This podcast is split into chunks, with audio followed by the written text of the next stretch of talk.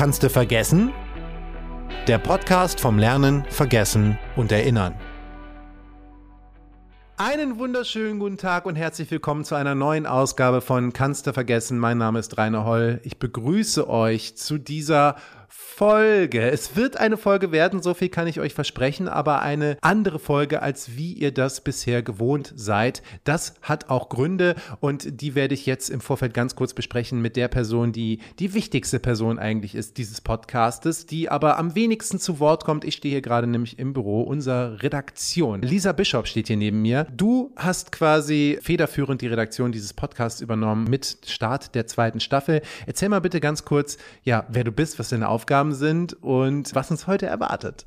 Ja, hallo. Ja, ich bin Redakteurin hier für den SFB und für die Öffentlichkeitsarbeit zuständig und überlege mir von Folge zu Folge, wen wir einladen und wer uns dann von seinen spannenden Forschungsergebnissen berichten kann. Und ja, jetzt mussten wir kurzfristig etwas umdisponieren heute und deswegen entführen wir dich heute mal hier in unser Lab und zeigen dir, was hier hinter den Kulissen passiert. Normalerweise äh, werde ich ja immer in das Gebäude geführt, sofort in den Aufnahmeraum gebracht, dann wird mir Kaffee eingeflößt und dann kommt irgendein Wissenschaftler eine Wissenschaftlerin, der ich dann Fragen stelle. Heute nehmt ihr mich also mit oder ich darf auf Streifzug gehen, also durch die gesamte Fakultät und ein bisschen hinter die Kulissen gucken. Genau, du sollst einmal unseren Alltag hier kennenlernen, was hier hinter diesen ganzen Türen eben passiert tagtäglich und auf den Fluren und im Labor und genau, das wollen wir dir gerne zeigen. Das ist, glaube ich, auch ganz spannend, weil wir hören ja oft eigentlich, ja, nicht nur Ergebnisse im Podcast, aber so ein bisschen natürlich so schon das, was die Forschenden herausgefunden haben und wo es jetzt bisher noch hingeht und ein bisschen auch über den Prozess, aber so den Alltag, was hier wirklich tagtäglich gemacht wird, das kriegt man nicht immer so mit. Deswegen, ich bin sehr gespannt. Du nimmst mich an der Hand, denn das muss man, glaube ich, an der Ruhr-Uni Bochum verläuft man sich sonst. Und wir fangen, glaube ich, unten an. Wir gehen jetzt erstmal in den. In die Werkstatt gehen wir. Da fangen wir an. In die Werkstatt, alles klar. Auf geht's. Viel Spaß bei der heutigen Folge.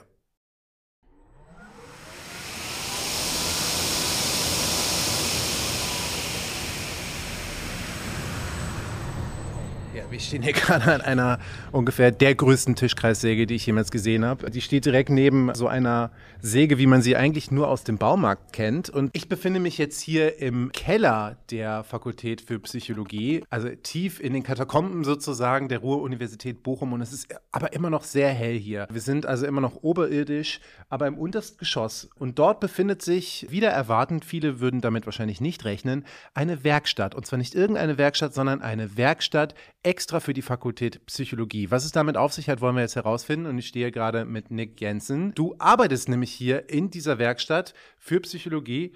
Kannst du unseren Zuhörenden mal sagen, warum die Fakultät Psychologie eine Werkstatt braucht und was ihr hier überhaupt baut?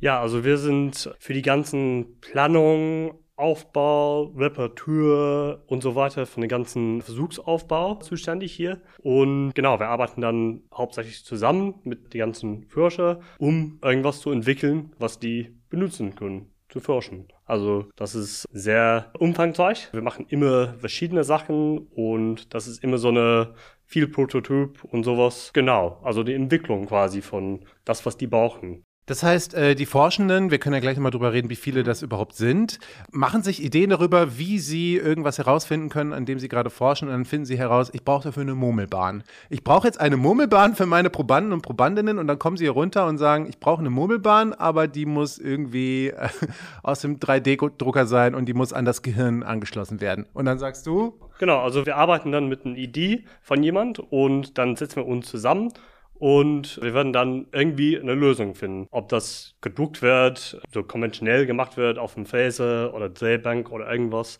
Wir arbeiten auch viel mit Holz, obwohl wir kein Schweinewerkstatt sind. Mhm. Auch viel mit Metall, also Aluminium, viel mit Kunststoff und sowas. Und dann versuchen wir gemeinsam, ja. Einen äh, Weg zu finden. Genau, genau. Darf ich dich fragen, was dein Hintergrund ist? Du arbeitest jetzt hier viel mit Leuten aus dem Fachbereich Psychologie zusammen.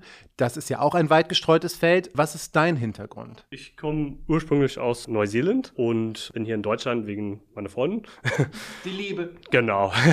Und habe mich entschieden, hier eine Ausbildung zu machen in Deutschland und habe der Herr Dreckmann, unser Werkstattleiter, über meine Freundin kennengelernt und habe dann genau eine Ausbildung hier gemacht und jetzt äh, arbeite ich hier als Geselle.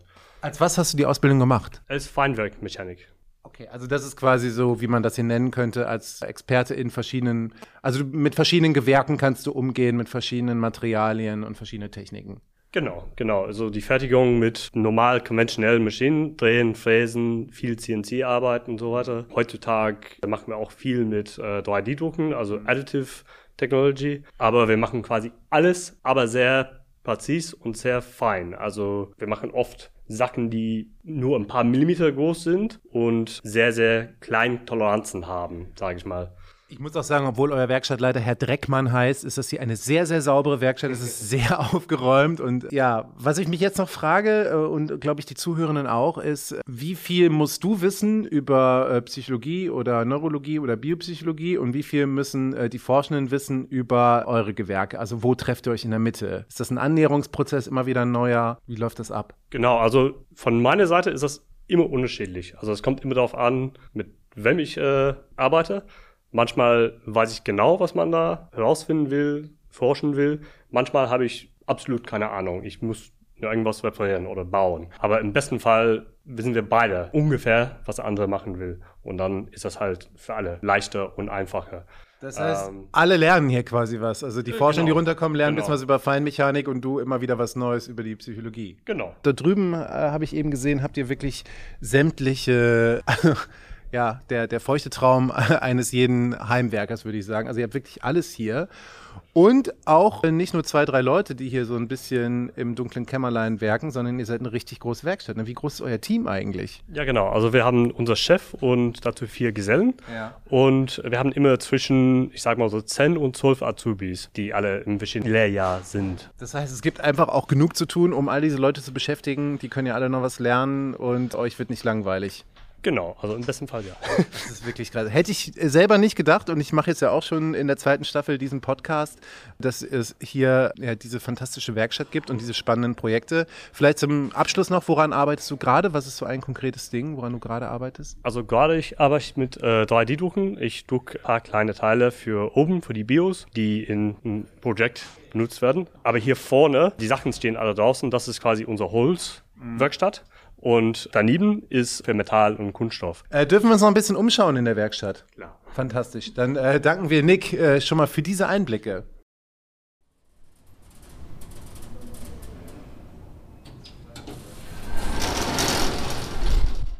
So, wir gehen weiter auf unserem Spaziergang durch unser Lab. Ich bin jetzt wieder mit dem Aufzug ganz nach oben gefahren und ich nehme euch heute ja so ein bisschen mit in die verschiedenen Bereiche, die man so braucht für gute Forschung. Es braucht natürlich ein Sekretariat, es braucht eine Organisation im Hintergrund, es braucht aber auch ein gutes Forschungsdatenmanagement. Und da bin ich jetzt hier bei Jael und Liane im Büro gelandet, die uns zu diesem Thema was erzählen können. Und es ist für mich schon eine ganz tolle Überraschung, denn Jael und ich, wir kennen uns tatsächlich vom Poetry Slam. Vor sieben Jahren haben wir uns das letzte Mal begegnet begegnet, da hast du noch Texte auf der Bühne vorgetragen. Jetzt bist du aber mittlerweile hier an der Ruhr-Uni Bochum gelandet. Erzähl uns doch mal bitte, was du gemacht hast und was du gerade hier machst.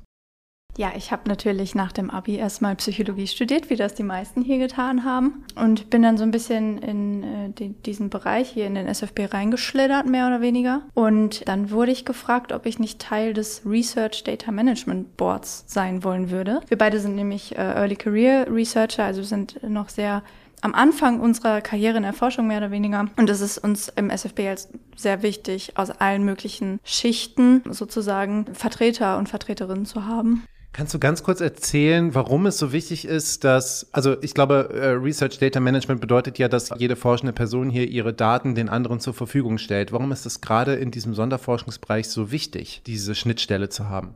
Da wir ein Sonderforschungsbereich sind, der eben sehr als, als Schirm quasi äh, das Extinktionslernen hat, ist es natürlich super cool, wenn man die Daten untereinander teilen könnte. Und auch einfach ökologisch, wenn man Daten nur einmal ähm, aufnehmen muss, um sie dann hinter jemandem anderen wieder zur Verfügung zu stellen, der sie dann auch wieder nutzen kann. Und da ist es natürlich dann super wichtig, eine, eine eigene Struktur zu haben und die gleichen Grundlagen und Richtlinien, damit wir alle unter den gleichen Bedingungen unsere Daten eben nutzen können, teilen können, darauf zugreifen können. Also auch Ressourcen sparen tatsächlich. Absolut, ja, genau. Weil wir eben aus sehr vielen verschiedenen Modalitäten, Bildgebung, Tierversuche, menschliche Versuche, daran herantreten und trotzdem immer alle auf den gleichen Nenner kommen. Und das natürlich dann super ist, wenn man aus den verschiedenen Bereichen die Daten anderer Leute nutzen kann, ohne große Hürden und Probleme und Umdenken und Nachfragen. Es spart einfach sehr viel Zeit, Kommunikation, Probleme, Fehler, die dann auftreten können. Und ich glaube, das ist auch ganz gut, darauf nochmal hinzuweisen, weil man sich, glaube ich, als außenstehende Person immer vorstellt, das machen Unis eh irgendwie automatisch und alle greifen auf alles zu, aber ihr müsst diese Strukturen euch schon selber erarbeiten und das ist nicht selbstverständlich, dass es sowas überhaupt gibt, ne? Genau, also eigentlich ist es auf, in der Uni so ein bisschen wie auf dem Amt. es läuft nicht immer so super gut mit der Kommunikation und deswegen ist es vor allem innerhalb unserer SFB-Struktur eben super cool, dass sowas in die Wege geleitet wurde von unserem Infrastrukturprojekt. Und wir haben uns kürzlich eben auch auf eine Policy geeinigt, ähm, mit der wir für alle Leute festlegen, wie wir uns selbst zu verhalten haben, was wir nutzen dürfen, wie wir das teilen und wie wir mit Open Science umgehen. Okay, Jael, vielen Dank. Ich glaube, uh, Open Science ist ein sehr gutes Stichwort gewesen an dieser Stelle. Ich habe eben schon gesagt, du sitzt hier zusammen mit deiner Kollegin Liane, die uns jetzt, glaube ich, vielleicht mal erstmal erklären muss, was Open Science überhaupt ist. Also ich habe jetzt eine Vorstellung davon, was dieser Begriff bedeuten könnte, aber was versteht man unter Open Science? Äh, was versteht ihr hier am SFB unter Open Science? Äh, ja, mit Open Science meinen wir eigentlich, dass die Wissenschaft Transparenz ist und dass wir nach außen auch, dass es nachvollziehbar ist für andere Forscher, was wir genau machen. Äh, nicht nur für Forscher, aber auch generell für andere Leute. Und dass sie nachvollziehen können, was wir gemacht haben, wie wir das genau gemacht haben, dass sie das auch kontrollieren können. Ja, das würde für mich Open Science sein und ich denke, das ist wirklich wichtig, wissenschaftliche Standards eigentlich auch einzuhalten, oder? Dass man nicht so, dass nicht jeder für sich an jedem Institut für einfach so vor sich hin forscht, sondern dass Standards eingehalten werden. Ja, genau. Okay, das heißt äh, einerseits intern der Austausch untereinander, dass Daten offengelegt werden und auch nach außen hin kommunizieren, äh, dass hier sauber geforscht wird und nicht einfach Daten so gerade gra und glatt gezogen werden. Ja, genau. Und haben da alle Interesse dran? Ist, also stoß, äh, rennt ihr damit offene Türen ein oder ist es manchmal ein bisschen Überzeugungsarbeit bei den ForscherInnen-Teams? Ja, ich glaube, man muss manchmal doch ein bisschen die anderen Leute überzeugen. Also die meisten sind, haben Interesse daran, das zu machen, aber wissen meistens, glaube ich, nicht so genau, wie die das machen oder was sie genau machen müssen oder können. Und wir möchten das gern einfacher machen für die Forscher äh, und Informationen teilen und auch äh, die Diskussion starten über Open Science Topics. Das heißt, wir können uns sicher sein, dass durch eure Arbeit hier quasi saubere Forschung im SFB vonstatten geht. Wir uns auf die Ergebnisse verlassen können, die hier die Fakultät und den Forschungsbereich verlassen. Ja, genau. Das beruhigt euch hoffentlich auch, liebe Hörenden. Ich danke Jael und Diane für diese Einblicke und wir setzen unseren Spaziergang jetzt fort.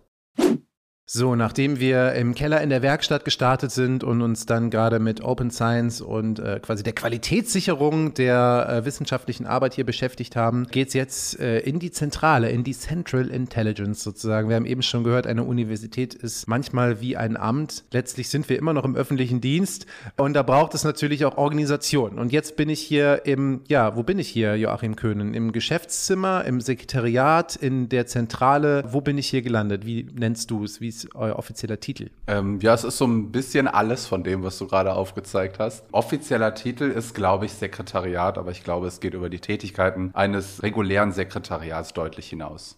Das merkt man auch daran, dass alle Mitarbeitenden mindestens zwei Bildschirme haben. Da sieht man schon, das ist kein, wobei, vielleicht ist das heute auch in Sekretariaten so, aber ihr macht ja wirklich auch so ein bisschen Projektmanagement hier und es ist ja wirklich äh, nicht so, wie man sich ein Sekretariat vorstellt, einfach nur E-Mails beantworten und Telefonate entgegennehmen, sondern äh, wirklich komplex. Was gehört so zu euren Aufgaben? Ja, also meine Aufgaben sind sehr vielseitig. Zum einen ist es ähm, Eventplanung, also in Form von Retreats oder General Meetings, die eben so ein Projekt bedarf, einfach um die Stand der Dinge, Themen abgleichen zu können unter den Wissenschaftlern. Ähm, ja, dann über Finanzbuchhaltung ist es ganz viel. Ich bin unter anderem mit dafür verantwortlich, dass du dein Honorar bekommst. Der wichtigste Mann im SFB.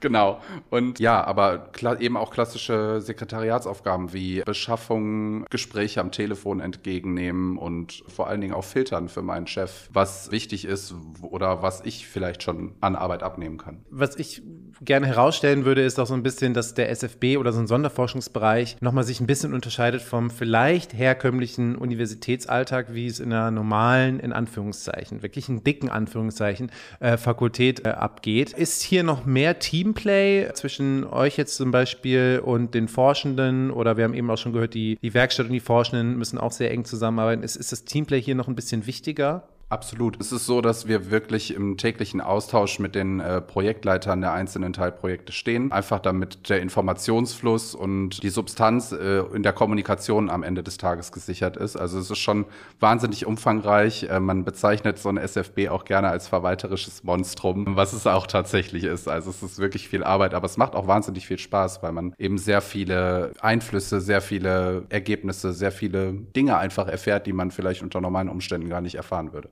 Also wie die Zuhörenden und auch ich, lernst auch du wahrscheinlich täglich was Neues dazu. Absolut, jeden Tag, jede Minute, jede Stunde, immer.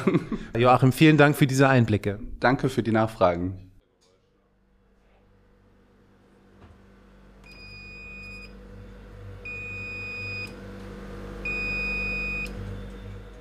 So, liebe Zuhörenden, unsere Folge heute heißt ja A Day in the Lab und da lassen wir es uns natürlich nicht nehmen, in ein tatsächliches Laboratorium zu gehen. Was ihr gerade hört, ist eine Belüftungsanlage oder eine Klimaanlage. Ich weiß nicht genau. Es sieht ein bisschen aus wie eine Küche, wo ich mich gerade befinde, aber es ist tatsächlich ein Labor und ich stehe hier neben der Chefin, der Herrin über all diese Geräte. Lynn, du bist hier die Laborleiterin, Laborchefin. Wie ist dein Titel? Was machst du hier? Also ich bin die Laborleitung hier und bin eigentlich Biologielaborantin.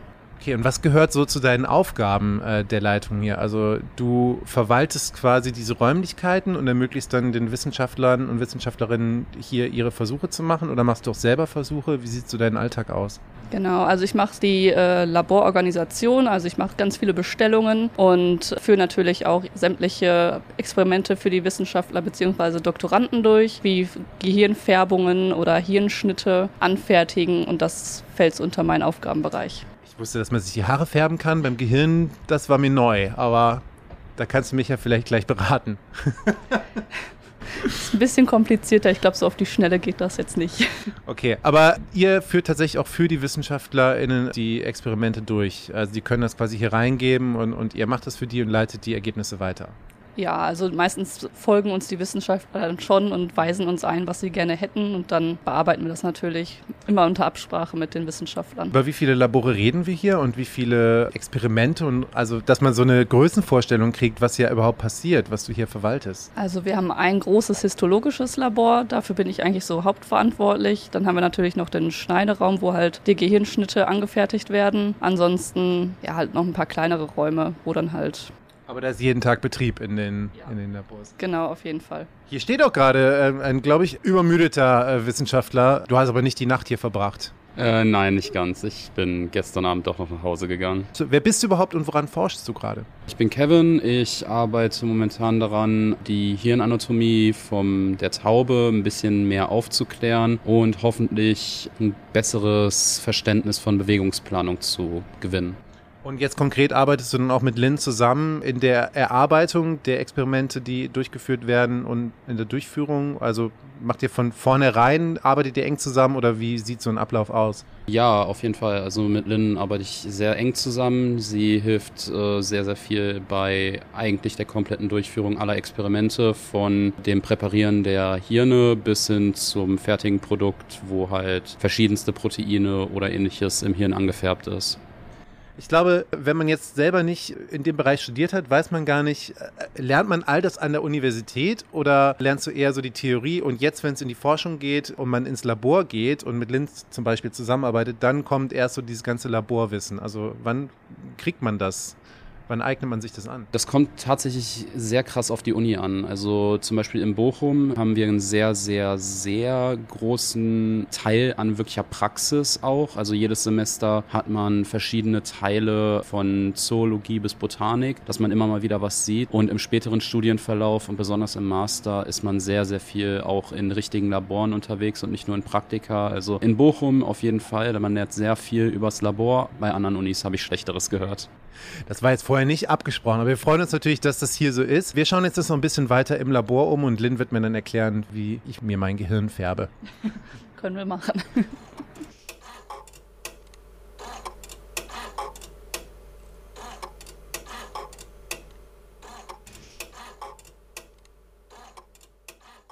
So, bei meinem Spaziergang über den Flur habe ich hier eine Tür gefunden, die nur angelehnt ist. Diese Gelegenheit habe ich natürlich sofort wahrgenommen und bin reingehuscht und bin jetzt hier bei Roland Pusch. Roland, wer bist du und was machst du? Also ich bin Projektleiter im Projekt A01 und interessiere mich selbstverständlich für Extinktionslernen und wir arbeiten an Tauben. Das, was ich mache, ist, ich leite Zellen im Gehirn dieser Tiere ab und untersuche, wie die Zellen miteinander kommunizieren und wie verschiedene Hirnareale miteinander kommunizieren. Und das ist eigentlich mein Hauptinteresse. Das ist auch wirklich interessant für uns. Ich habe eben auch gesehen, du stehst bei uns im Redaktionsplan drin. Das heißt, wir werden über dieses Projekt noch tiefergehend mit dir bald sprechen. Freut euch also schon mal auf die Folge mit Roland Pusch. Über äh, Tauben habt ihr ja schon von Uno Günther Kühn was gehört, der mit dir zusammen Projektleiter ist. Wir hören ja viel dann über diese Forschungsprojekte und meistens im Podcast dann auch Ergebnisse oder zumindest anvisierte Ergebnisse. Was uns heute interessiert beim Day in the Lab ist so ein bisschen so, was ihr auf Alltagsbasis hier macht. Was machst du heute? Woran bist du gerade beschäftigt? Wie sieht dein Alltag aus hier im Lab? Gerade habe ich ja schon gesagt, dass ich an Zellen interessiert bin und man kann natürlich einzelne Zellen aufnehmen, aber man kann auch ganz viele einzelne Zellen gleichzeitig aufnehmen. Dafür braucht man neue Systeme, neue Elektroden, so nennen wir das. Das sind die Dinger, die dann diese Zellen aufnehmen und diesen Zellen beim Arbeiten zuhören. Und genau daran habe ich heute gearbeitet, denn jede neue technische Entwicklung muss erstmal etabliert werden. Und wenn wir jetzt ganz viele von diesen Zellen gleichzeitig parallel ableiten möchten, dann müssen wir neue Techniken etablieren. Und da sich unsere Tiere frei bewegen und irgendwie rumlaufen und irgendwo vorpicken, ist das immer eine technische Herausforderung, an der ich zum Beispiel heute gerade im Moment gemeinsam mit meinem Kollegen Semi Sevinchik gearbeitet habe. Und das ist eigentlich was, was mir echt Spaß macht. Cool. Also wirklich auch ganz konkret überlegen, welch, wie kann man diese Elektronen so anbringen, dass Tauben damit rumfliegen können und trotzdem gute Daten gesammelt werden. Also ganz konkret. Genau, das ist, das ist das Hauptziel. Das ist eine der größten technischen Herausforderungen, die wir so haben. Also wir stellen den Tieren eine Frage und die Tiere können natürlich nicht antworten, weil die können überhaupt nicht sprechen. Sondern die beantworten diese Frage, indem sie eben Dinge anpicken. Also das ist das Verhalten, was wir untersuchen und mit diesen Pickern auf irgendwelche Dinge beantworten die Tiere unsere spezifische Frage. Blöderweise ist es natürlich so, und das kann man sich einfach vorstellen, dass die mit voller Wucht ihren Kopf vor eine Scheibe hauen. Und das ist unser maßgebliches Problem, wenn wir gleichzeitig im Gehirn sehr, sehr feine Spannungen messen wollen und interessiert daran sind, wie sich zwei mini, mini, mini kleine Zellen miteinander unterhalten. Und das so strukturiert, so rigide, so, ja, massiv hinzubekommen, dass diese Verbindung nicht gestört wird durch dieses Verhalten. Das ist was, woran wir natürlich arbeiten müssen. Und das ist das, was ich mache. Jeden Tag aufs Neue. Cool. Und es ist schön, dass es dir Spaß macht. Und äh, danke, dass du uns äh, schon mal einen kleinen Teaser gegeben hast auf die Folge mit dir dann bald. Und dann äh, wünsche ich dir jetzt einen guten Feierabend oder noch schönes Weiterarbeiten. Ähm, ich, es wäre nett, wenn du mir beides wünschst. Okay, alles klar. Danke dir, Roland Pusch. So, ich bin jetzt eine Tür weitergegangen in das nächste Büro von Gesa Beretz und jetzt bereue ich es ein bisschen, dass das hier ein Podcast ist und nicht etwa ein Videoblog, denn das ist, glaube ich, das spannendste Büro, in dem ich äh, bislang gewesen bin und wahrscheinlich das am schönsten dekorierteste Büro des ganzen SFBs, wenn man denn nichts gegen Spinnen hat oder gegen Skelette oder gegen, was haben wir hier noch, Totenköpfe, die hier rumliegen. Es ist Halloween Halloween. Und Gesa, ich würde sagen, ähm, du bist nicht Anfängerin in Sachen Halloween-Dekoration, oder? Das ist über Jahre gewachsen, oder? Ja, auf jeden Fall. Also ich bin im Labor bei uns auf jeden Fall für alles zuständig, was creepy ist. Und gerade so der Oktober ist wirklich meine Zeit. Kommen dann auch alle immer hier hin, um sich ein bisschen zu gruseln oder so ein bisschen in Stimmung zu kommen? Normalerweise kommen alle vor allem, um sich was zu essen abzuholen, weil ich auch extra Halloween-Sachen backe. Und ja, damit versorge ich dann den Rest vom Lab. Ich habe gehört, es gab einen Kuchen mit Augen drauf. Ist da noch ein Stück von übrig? Ich frage für einen Freund. Ich, ich fürchte, der ist tatsächlich komplett aufgegessen worden, was ich auch sehr beeindruckend fand, weil das war eine sehr große Portion. Das passt aber thematisch tatsächlich äh, ein bisschen auch zum Inhalt deiner Forschung. Also ich glaube, es war ein grüner Kuchen mit, mit Augen drauf, denn du hast tatsächlich ein, ein Forschungsprojekt gemacht, eine sogenannte Ekelstudie. Das klingt jetzt erstmal ein bisschen äh, seltsam. Worum ging es in dieser Ekelstudie? Also in der Studie kamen auch Augen vor, die hatten allerdings nichts auf einem Kuchen zu suchen, die waren auch ein bisschen ekliger äh, als die Zuckeraugen. Wir haben uns angeguckt, wie sich das EEG-Signal verändert, wenn sich unsere Probanden eklige Dinge anschauen, entweder als Bilder oder als richtige, echte Real-Life-Stimuli. Und dabei haben wir uns halt Gedanken gemacht, welche Emotionen können wir uns besonders gut angucken und Ekel ist halt ganz gut zu induzieren. Und dann haben wir verschiedene Dinge genommen. Zum Beispiel hatten wir ein paar Schafsaugen, wir hatten eine Schafslunge, wir hatten auch einen Schafsdarm, wir hatten verschimmeltes Essen, Blut, benutzte Hygieneprodukte, Haare aus dem Abfluss. Aber dann bitte alles in einer, in einer Tüte oder ja, die Sachen waren alle aus Sicherheitsgründen eingeschweißt, konnten aber tatsächlich dann trotzdem durch die Tüte von den Probanden angefasst und begutachtet werden. Und ähm, wir hatten Fotos von den gleichen Sachen und haben dann den Probanden sowohl die Fotos gezeigt als auch die echten Dinge und dann nachher in der Auswertung verglichen.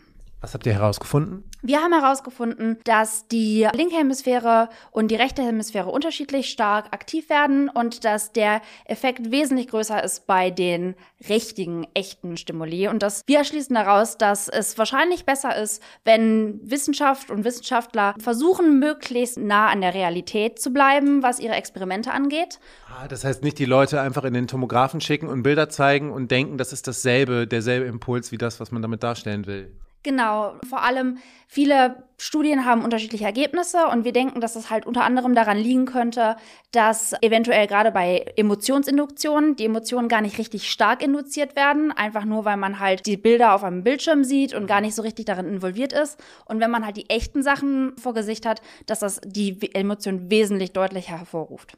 Und das geht wahrscheinlich nicht nur mit Ekel, das geht ja vielleicht auch sowas mit, mit Zuneigung. Und dann muss man die Leute wirklich umarmen im Labor. Genau, das haben wir auch schon gemacht. Und auch da sehen wir definitiv einen starken Unterschied. Und ich kann nur dafür sprechen, dass die Wissenschaft versucht, so ein bisschen mehr ins echte Leben zu gehen. Wenn ihr mal an der Ruhr-Uni Bochum seid, dann kommt in das Büro von Gesa Beretz. ich verrate jetzt nicht, wo es ist. Ihr müsst es selber finden. Das ist dann eure Halloween-Mission. Danke dir und äh, ein schönes Halloween. Ja, danke schön. Gleichfalls. Wir sind fast am Ende unseres Spaziergangs angekommen. Der Day in the Lab nähert sich dem Ende und wir sind jetzt äh, ganz, ganz oben, fast unterm Dach unserer Fakultät. Und wie ihr es gerade hört, bin ich umgeben von ganz vielen geflügelten Kolleginnen und Kollegen, von denen wir schon ganz viel gehört haben im Podcast, nämlich zahlreichen Tauben. Ich stehe gerade neben Mary. Sie ist äh, quasi hier eine der, I don't know, Herrscherin über die Tauben. Zumindest hast du gerade einen Kittel an und ähm, kannst mir vielleicht erzählen, wo wir gerade sind. Mary kommt aus Amerika, deswegen switche ich jetzt zu Englisch. Mary, where are we? What are all these pigeons doing here? And what are you doing here? Excellent questions. We are in a pigeon vivarium or a pigeon colony, and what they're doing here currently is resting, getting some water, getting a little bit of food, maybe snuggling up to their little pigeon friends. And what I'm doing here is I'm weighing them, feeding them, making sure that all of my pigeons are healthy and at weight and where I need them to be. Okay, but uh, they're living here. They seem happy. They seem relaxed. It is uh, pretty calm in here. It's actually, what is it like to work here? Because I have the feeling that it's really like less hectic than down in the lab? Or uh, is it just right at the moment because all the pigeons are pretty chill? I think it's right at the moment. And at this point in time, everyone who's handling the pigeons is really well trained. So they're used to us, we're used to them. So it's really easy to go in there, just grab them, kind of, you know, handle them, and everyone's like, oh, okay, you know, I'm going to work now, and things like that. You're working together as a great team. Exactly. Can I ask you where you're from and what brought you to Bochum?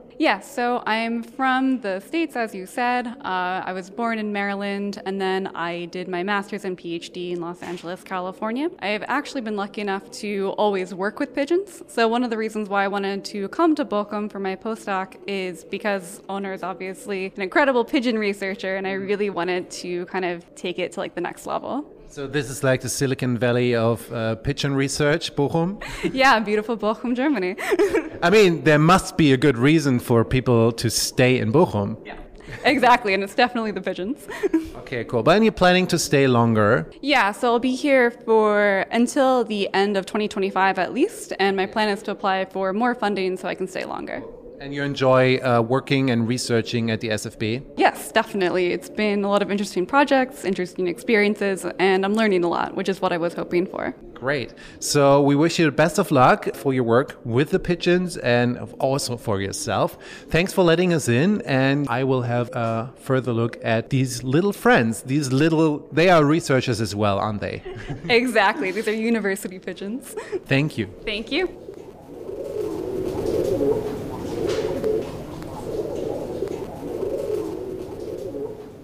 So, liebe Zuhörerinnen, ich bin jetzt wieder hier zurück in dem Büro, wo ich eben gestartet bin zu meinem Spaziergang durch den SFB 1280 beziehungsweise durch diese Fakultät.